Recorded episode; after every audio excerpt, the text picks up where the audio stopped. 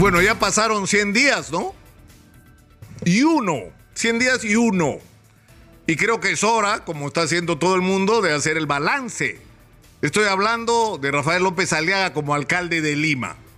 Objetivamente, no importa qué ideología tenga usted ni, ni qué piense en términos políticos, en términos de resultados como ciudadano. ¿En qué nos ha beneficiado como ciudadano? Y en relación además a todo lo que ofreció, íbamos a convertirnos rapidito en potencia mundial. Una por una, el tema de los peajes. ¿Qué cosa es lo que ha pasado en términos reales en, relación al tema de los peajes? O sea, anunció que se anulaba el contrato, que se anulaba uno, ah, no los dos. Porque en realidad los dos contratos de peaje son truchos y son tramposos y los dos contratos deberían anularse y por los dos contratos el Estado peruano no solo no debería pagarle un dólar a nadie, debería cobrarles una penalidad por el daño provocado durante todos estos años a los ciudadanos, porque nos han estado cobrando de más, porque han logrado un contrato pagando comisiones ilegales por debajo de la mesa, porque han hecho un sistema de peajes antitécnico poniendo casetas donde no había. Ustedes saben la historia porque hemos hablado de esto hasta aburrirnos. ¿Y qué es lo que ha pasado en términos prácticos? Nos han subido la tarifa, eso ha sido el resultado. O sea, 100 días después pagamos más por los peajes. ¿Se acuerdan el tema de la basura que hasta juicios he tenido por eso? ¿No? El tema del recojo de la basura en Lima, ¿no? A cargo de la empresa Innova Ambiental que tiene vencido, ya perdí la cuenta cuántos años, más de siete años, vamos por el octavo año de que el contrato está vencido, de que la licitación se acabó. Entonces debía hacerse una nueva licitación o el contrato se mantiene vigente hasta que la nueva licitación se haga, porque se dijo, se prorroga por 20 días la vigencia o hasta que se haga la nueva, entonces no hacen nunca la licitación, entonces el contrato de recojo de basura sigue en manos de la empresa brasileña Innova Ambiental, que es la empresa que estuvo involucrada con otro nombre, Relima se llamaba en ese entonces, en el escándalo de Comunicore, donde, uy, qué sorpresa hay gente del escándalo Comunicori que regresó a chapear a la municipalidad de Lima con Porqui, porque eran de la época de Castañeda. ¿Y qué ha pasado en relación a esto? ¿Qué es serio? ¿ah? El tema de la basura no es broma. Estamos pagando por el recojo de la basura, es decir, por, todo el proceso de, de los residuos sólidos en el cercado de Lima, la tarifa más alta de la ciudad. Y el cálculo que hacen los especialistas es que se está perdiendo como medio millón de soles al mes. Y yo se lo he dicho acá porque cuando estuvo sentado, cuando venía, ¿se acuerdan que venía? Porque había campaña electoral.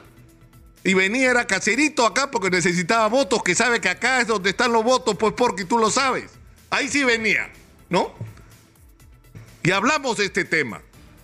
Y se comprometió que eso iba a cambiar, que el primer día iba a poner hasta el día de hoy. Estamos esperando, seguimos pagando de más por el recojo de la basura. Y habría que evaluar quiénes son los responsables de que esto haya estado ocurriendo y siga ocurriendo. Van dos. Tres, lo de las motos. O sea, ¿qué solución a la crisis de inseguridad es lo de las motos? Por Dios. Tenemos una crisis integral de inseguridad, donde el problema no son las motos, el problema es todo un diseño y toda una estrategia para combatir la inseguridad que tiene que incluir comunicaciones, implementación de la policía, coordinación entre la policía, los serenos, las policías particulares, los vigilantes, las cámaras integradas, es decir, hay muchísimas cosas que hacer en relación a la inseguridad y el tema de las 10.000 motos es simplemente un aspecto absolutamente parcial de lo que debería ser una estrategia integral. Pero además esto va a demorar porque va a ser un proceso. Y podríamos recorrer uno por uno las promesas que se hicieron y la conclusión es absolutamente decepcionante. Es decir, hemos tenido un alcalde de Lima que se ha dedicado a hacer política e ideología. Ha condecorado a los señores de Vox.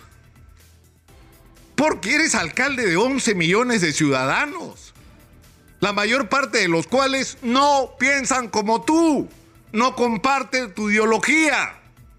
Has sido electo alcalde de la ciudad, no de los que piensan como tú. Y estás en la obligación de gobernar para todos. Yo no sé si los ciudadanos de Lima saben que los señores de Vox son de los principales enemigos de los cientos de miles de peruanos que viven en España, porque no quieren a los inmigrantes, No sé si los ciudadanos de Lima saben que los señores de Vox están en contra de los derechos de la mujer, de los derechos de la comunidad LGTBQ. Es decir, son homofóbicos, son un sector absolutamente retrógrado de la política española, monárquico. Si pudieran restaurar la monarquía y convertirnos otra vez en colonia, lo haríamos. Y nosotros los condecoramos porque ¿por qué no estás entregando una condecoración a tu nombre? Estás entregando una condecoración a nombre de toda la ciudad. Es decir, se ha dedicado a condecorar a todos los que piensan como él y cree que le ha hecho un favor a la fiscal de la nación condecorándola. Cuando le están todo el mundo se quiere chifar a la fiscal de la nación.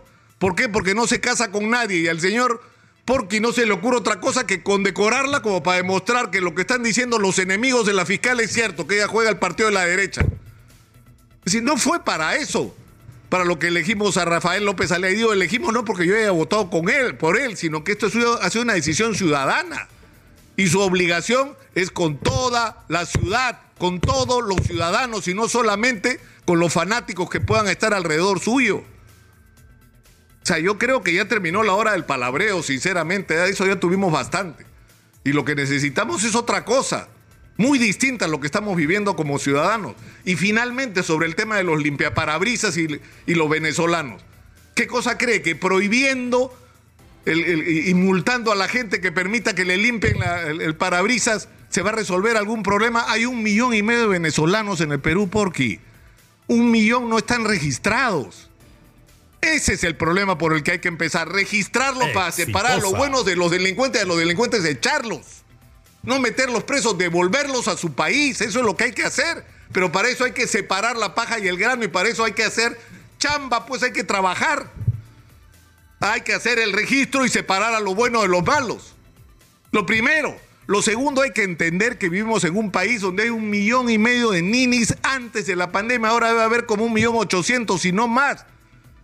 Y por si no lo sabe, porque Nini es el que ni estudia ni trabaja. Son jóvenes sin chamba, sin esperanza, sin futuro, que no acabaron el colegio, donde hay no solamente venezolanos, sino también peruanos. Y que entre otras cosas están ahí limpiando parabrisas. Y lo que necesitan esos chicos es chamba, es esperanza, es futuro, es terminar el colegio. No simplemente que los persigan, no estás arreglando nada. No estás arreglando nada. Y yo creo sinceramente que a menos que haya un cambio significativo, la gente se equivocó. La gente se equivocó al elegir al señor Rafael López Aliaga como alcalde de Lima. Y ojalá, Porky, nos demuestre lo contrario, no con tus discursos altisonantes, sino con hechos. Ojalá. Ojalá me equivoque. Soy Nicolás Lucar, esto es Hablemos Claro, estamos en Exitosa